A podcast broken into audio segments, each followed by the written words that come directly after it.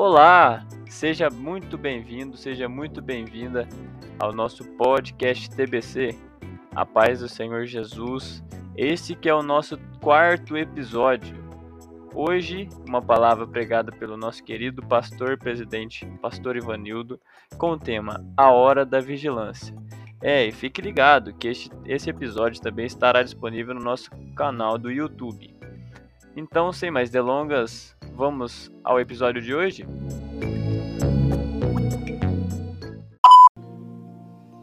Me ater a santa palavra. Falou o Senhor ao meu coração nesses dias de uma forma muito linda a respeito do nosso precioso irmão Neemias. Neemias passa uma experiência tão forte junto ao povo de Israel. Neemias ele recebe uma visita dos que vêm, um grupo que vem de Judá, e eles compartilham com Neemias a forma em que o povo está vivendo. E eles contam com tanto detalhes que inquieta o coração de Neemias. E logo no início do primeiro capítulo, Neemias entra diante de Deus e fala ao Senhor como estava o seu coração. E Deus dá uma estratégia a Neemias, e Neemias ele vai ao rei e de uma forma muito sábia, ele alcança o coração daquele homem, daquele governo. E ele chega com um semblante triste e o rei, sabendo que ele não estava doente, pergunta e ele fala como estavam vivendo os seus irmãos em Jerusalém. E ele pede ao rei a liberdade de voltar para lá com um grupo de pessoas e reorganizarem a reconstrução dos muros. E eles recebem do rei a liberdade e a oportunidade de ir. E quando eles chegam, muito bem organizado, ele faz um reconhecimento do terreno, ele faz um reconhecimento do lugar, mas assim que ele ministra aos que ali estão o que precisaria ser feito, alguns homens maus souberam e não queriam que isso fosse realizado, porque nós sabemos da importância do muro. O muro tem uma importância muito grande na cidade. O muro transmite segurança. O muro transmite autoridade. Uma cidade bem murada, ela transmite um recado aos que chegam. E o muro estava todo ele destruído, as portas queimadas. E esses se organizaram rapidamente para desanimar Neemias e o grupo que com ele estavam. E esses homens arquitetam e eles chamam outros para, junto deles, somarem para atacar Neemias e o grupo da construção, mas Deus intervém. Deus intervém. E é sobre isso que eu quero conversar com os meus irmãos nesta noite. Deus intervém. Deus ele age ao nosso favor.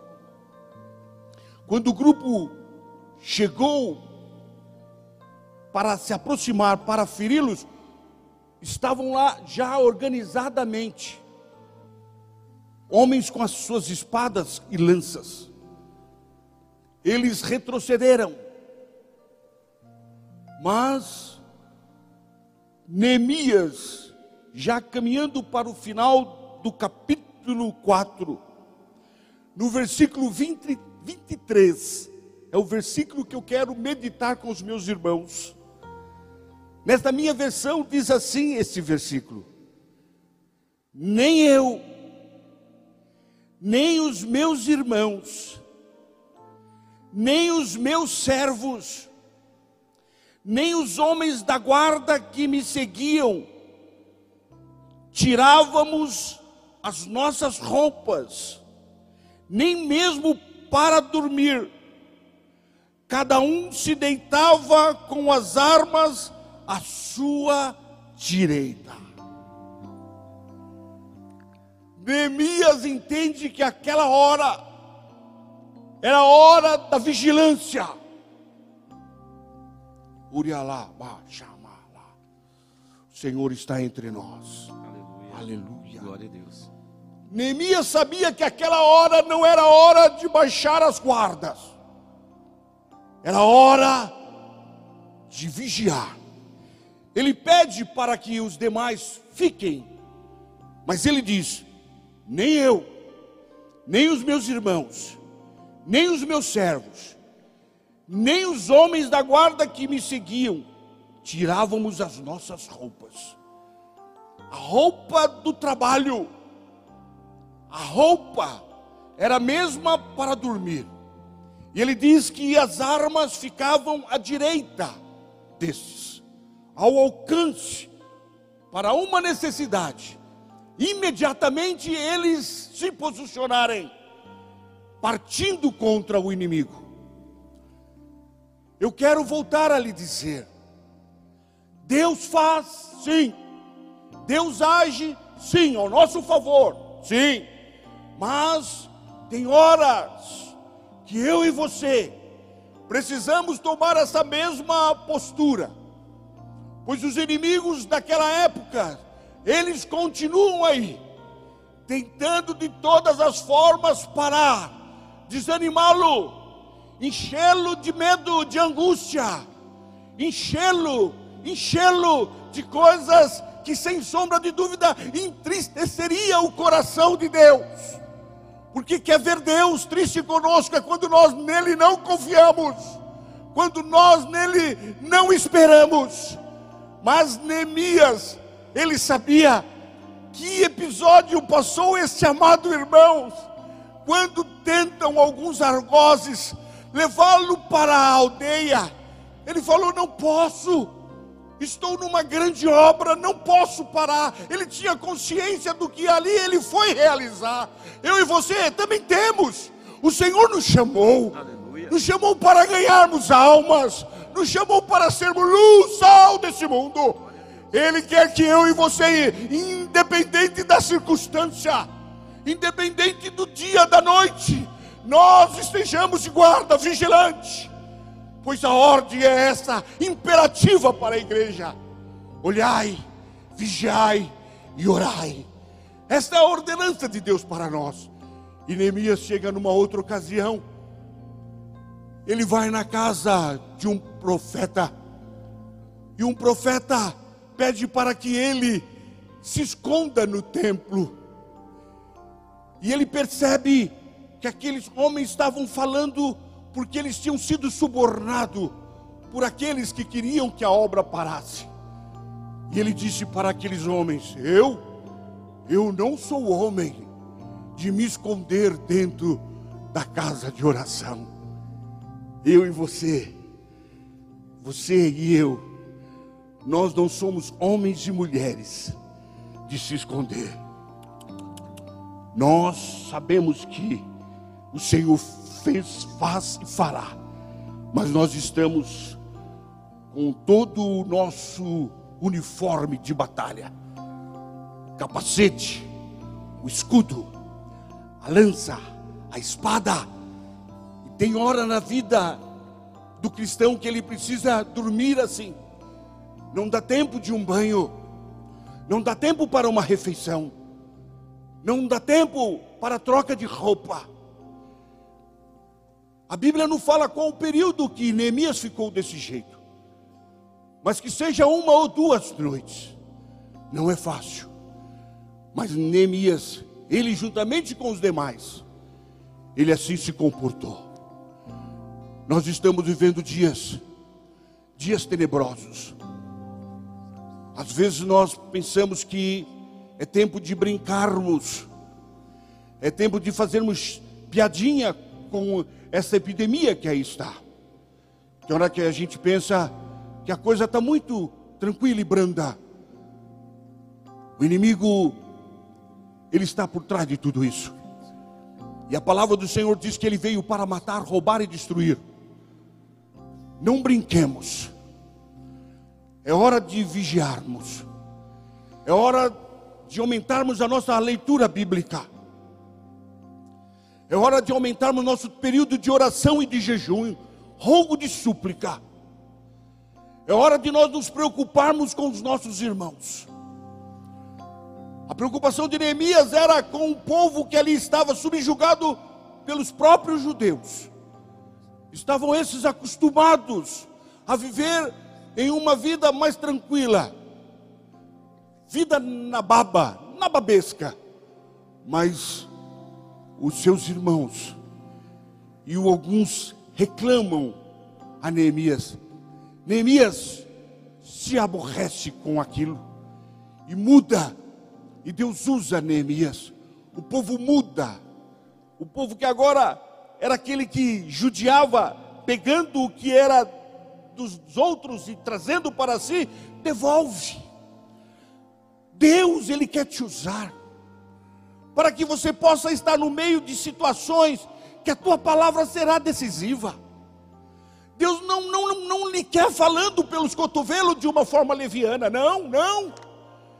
Deus levou Neemias ali porque ele sabia que Neemias tinha o que aquele povo precisava. Deus sabe o que o povo precisa e ele já te deu. Aleluia. É hora de nós entendermos que somos peregrinos nessa terra. Nós iremos embora para o nosso lar. Mas antes de irmos, precisamos organizar algumas coisas precisamos fazer algumas coisas. E não é hora de abaixarmos a guarda. Não é hora de pensarmos só em nós. Nós temos irmãos em todo esse mundo que não têm a oportunidade que eu e você temos. Estamos alguns dias distante de estarmos reunidos com os irmãos. Que coisa dolorosa é, mas nós temos irmãos que vivem assim há anos. Há anos nós temos irmãos que vivem assim sem essa oportunidade que eu e você nós temos. E às vezes, por pouca coisa, nós abandonamos a casa de oração. Por pouca coisa nós deixamos de vir. Por pouca, pouquíssima coisa. Nós achamos que ainda temos tempo. E tem hora que a gente observa, não temos tempo. Não temos tempo. Neste momento, eu quero deixar esta palavra ao teu coração. É hora de fazermos como Neemias fez. Neemias se posicionou. Nem eu, nem os meus irmãos, nem os meus servos, nem os homens da guarda que me seguiam, tirávamos as nossas roupas. É hora de doação. É hora de nos doarmos. Por quê? Porque ali tinha um grupo de pessoas que precisavam, que necessitavam da mudança, pois Jerusalém estava um verdadeiro caos. Jerusalém estava abandonada. Estava tão caótico a situação que teve lugar que Neemias não pôde ir com a sua montaria de tão tenebroso que estava, tanta destruição, as portas queimadas, o povo em miséria. Mas passa-se alguns dias, Deus muda a história.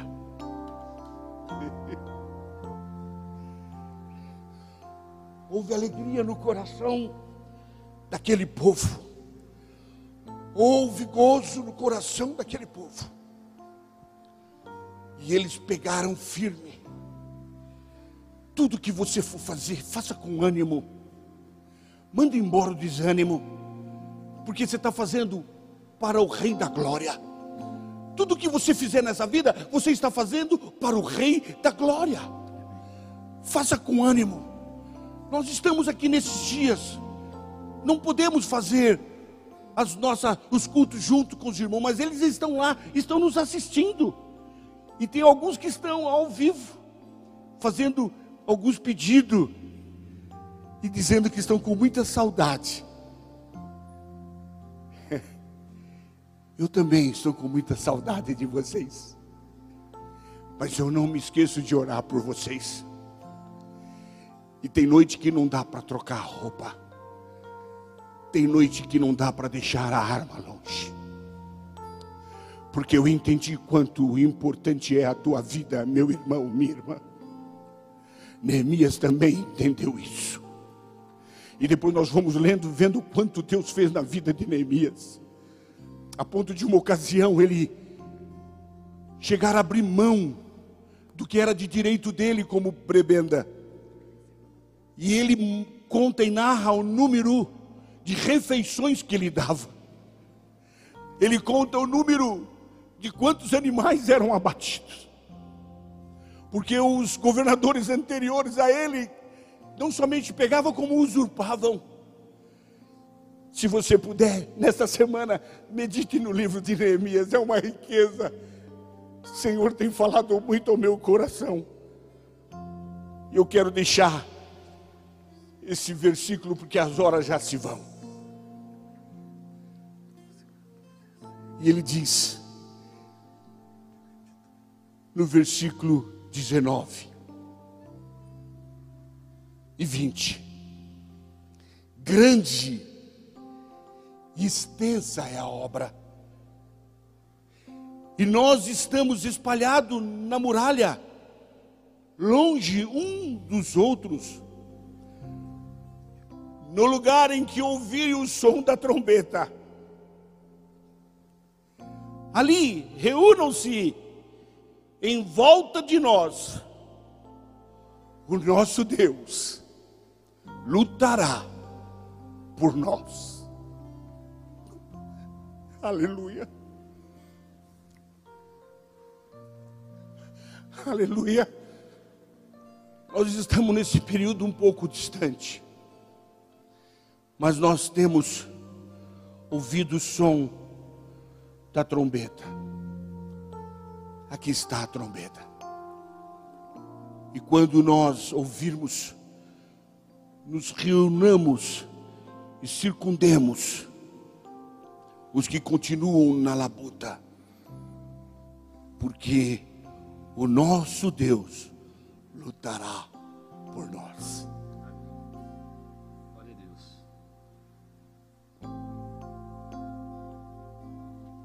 Ele lutará por nós. Faça a tua parte. Qual é a minha parte, pastor? Nessas épocas em que vivemos, essa não foi a, a primeira nem última. Esteja vigilante. Se preciso for, nem trocando a roupa, vigiando em todo o tempo, com as armas ao alcance da mão porque os nossos inimigos, eles são terríveis. Eles se organizam rapidamente. Eles não, não, não, não, não, não, não. Não era só Sambalate, Tobias e Gesem, o árabe, mas eram os amonitas, os adoditas, esse grupo, esse povo, não queriam ver a construção, a reconstrução das muralhas. Esses nossos inimigos mortais querem nos devorar, mas nós não não seremos presa, porque o Senhor não deixou isso acontecer com os nossos irmãos e não deixará acontecer conosco. É hora de nós estarmos juntos. Porque o nosso Deus, Ele é um Deus de guerra. E nessa noite, antes de orar por você, eu quero lhe pedir,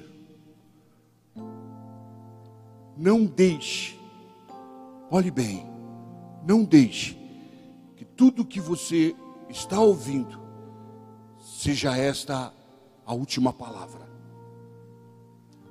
A última palavra para você, para mim, para nós, quem dá é o Deus Todo-Poderoso. Glória a Deus. Ele é Senhor da tua vida. Ele nos diz que mil cairão à nossa esquerda, dez mil à nossa direita, mas nós, como igreja do Senhor, não seremos atingidos